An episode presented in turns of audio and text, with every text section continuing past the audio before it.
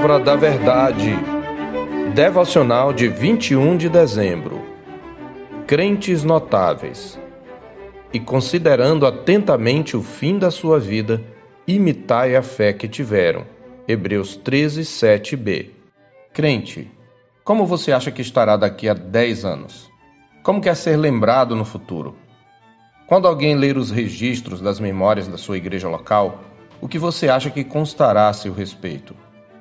Em Colossenses capítulo 4, de 7 a 17, nas palavras finais de Paulo aos Colossenses, ele menciona pessoas próximas enviando saudações da maioria delas aos seus leitores, além de saudar pessoalmente alguns dos destinatários. Leia todo o texto. Ao mencionar esses companheiros de luta, Paulo faz um breve comentário sobre cada um. Sua contribuição para o cristianismo não é tão conhecida quanto a de Paulo mas sem eles a obra missionária do apóstolo dos gentios não teria o mesmo alcance. Podemos reconhecê-los como crentes notáveis, vidas inspiradoras em cujos exemplos devemos nos espelhar. Certamente a eles também se aplica a exortação do autor de Hebreus acerca dos antigos, considerando atentamente o fim da sua vida, imitai a fé que tiveram. Hebreus 13, 7. Entre as vidas notáveis descritas pelo apóstolo Paulo, encontramos, por exemplo, mensageiros confiáveis, como Tíquico e Onésimo, os portadores da carta, nos versos 7 a 9. São gente a quem podemos confiar nosso nome e reputação, designando-os para missões importantes. A epístola aos Colossenses era crucial para a manutenção da saúde espiritual da igreja diante das heresias. Era preciso confiá-la a mensageiros que não eram apenas aqueles que iriam ler perante a congregação a epístola, mas que complementariam a leitura com exortações fiéis à mensagem apostólica. Mensageiros confiáveis são bênção para a igreja porque nos suprem em nossas limitações e impossibilidades. Se não fossem Tíquico e Onésimo, como Paulo poderia alertar os colossenses? E como conheceríamos uma das epístolas mais profundas do Novo Testamento? Em segundo lugar, temos companheiros leais, como Aristarco, Marcos e Jesus, nos versos 10 e 11. São companheiros que permanecem do nosso lado quando era de se esperar que se afastasse. Esta era a situação de Paulo.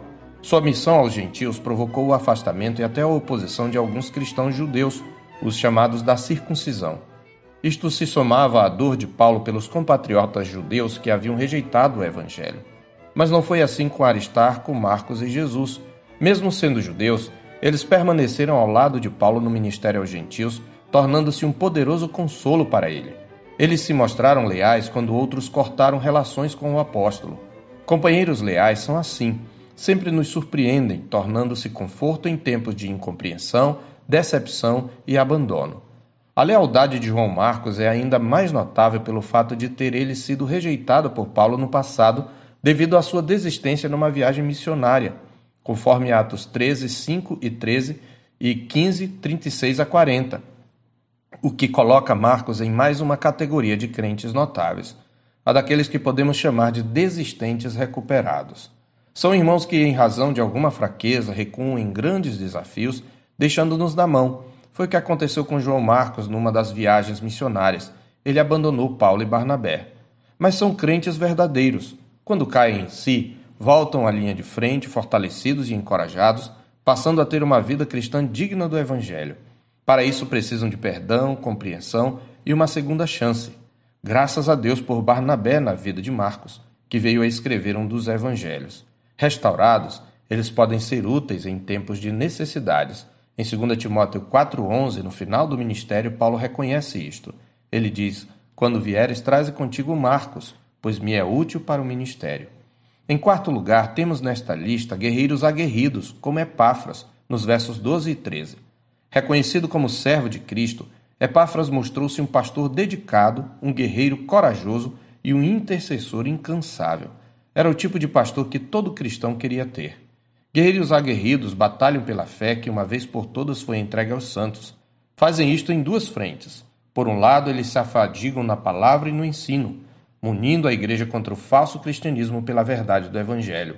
Por outro, eles agonizam em oração pelo pleno desenvolvimento espiritual do corpo de Cristo.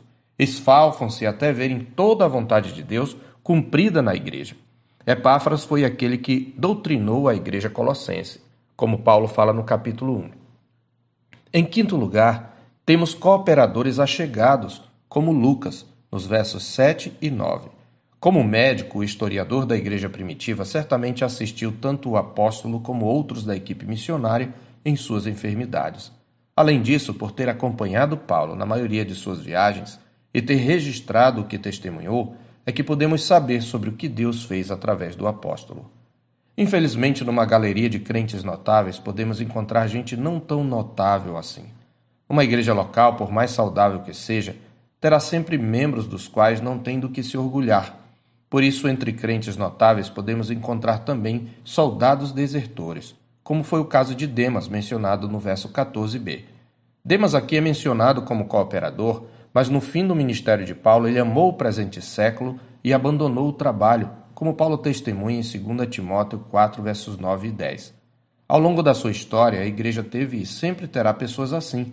Por um bom tempo, elas demonstram uma fé vibrante e um crescimento significativo figurando entre os maiores cooperadores.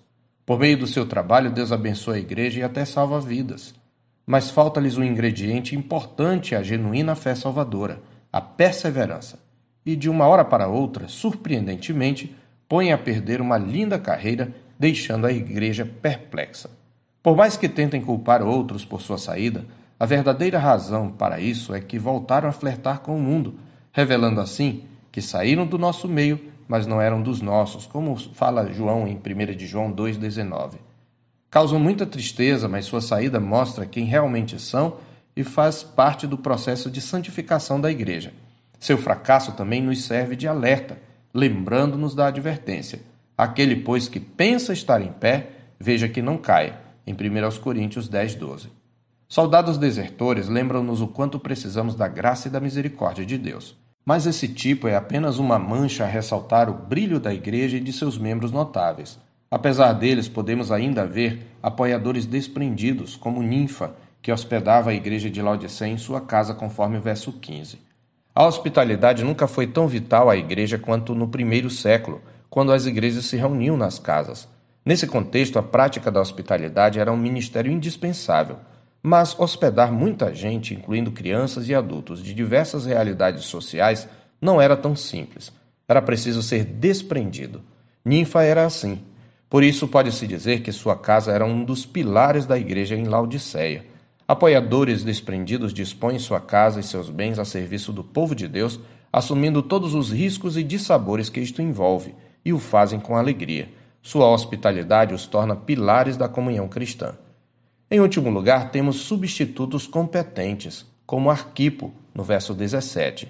Considerando o impedimento de Epáfras, o ministério recebido do Senhor por este obreiro era muito provavelmente a defesa do Evangelho contra a heresia colossense.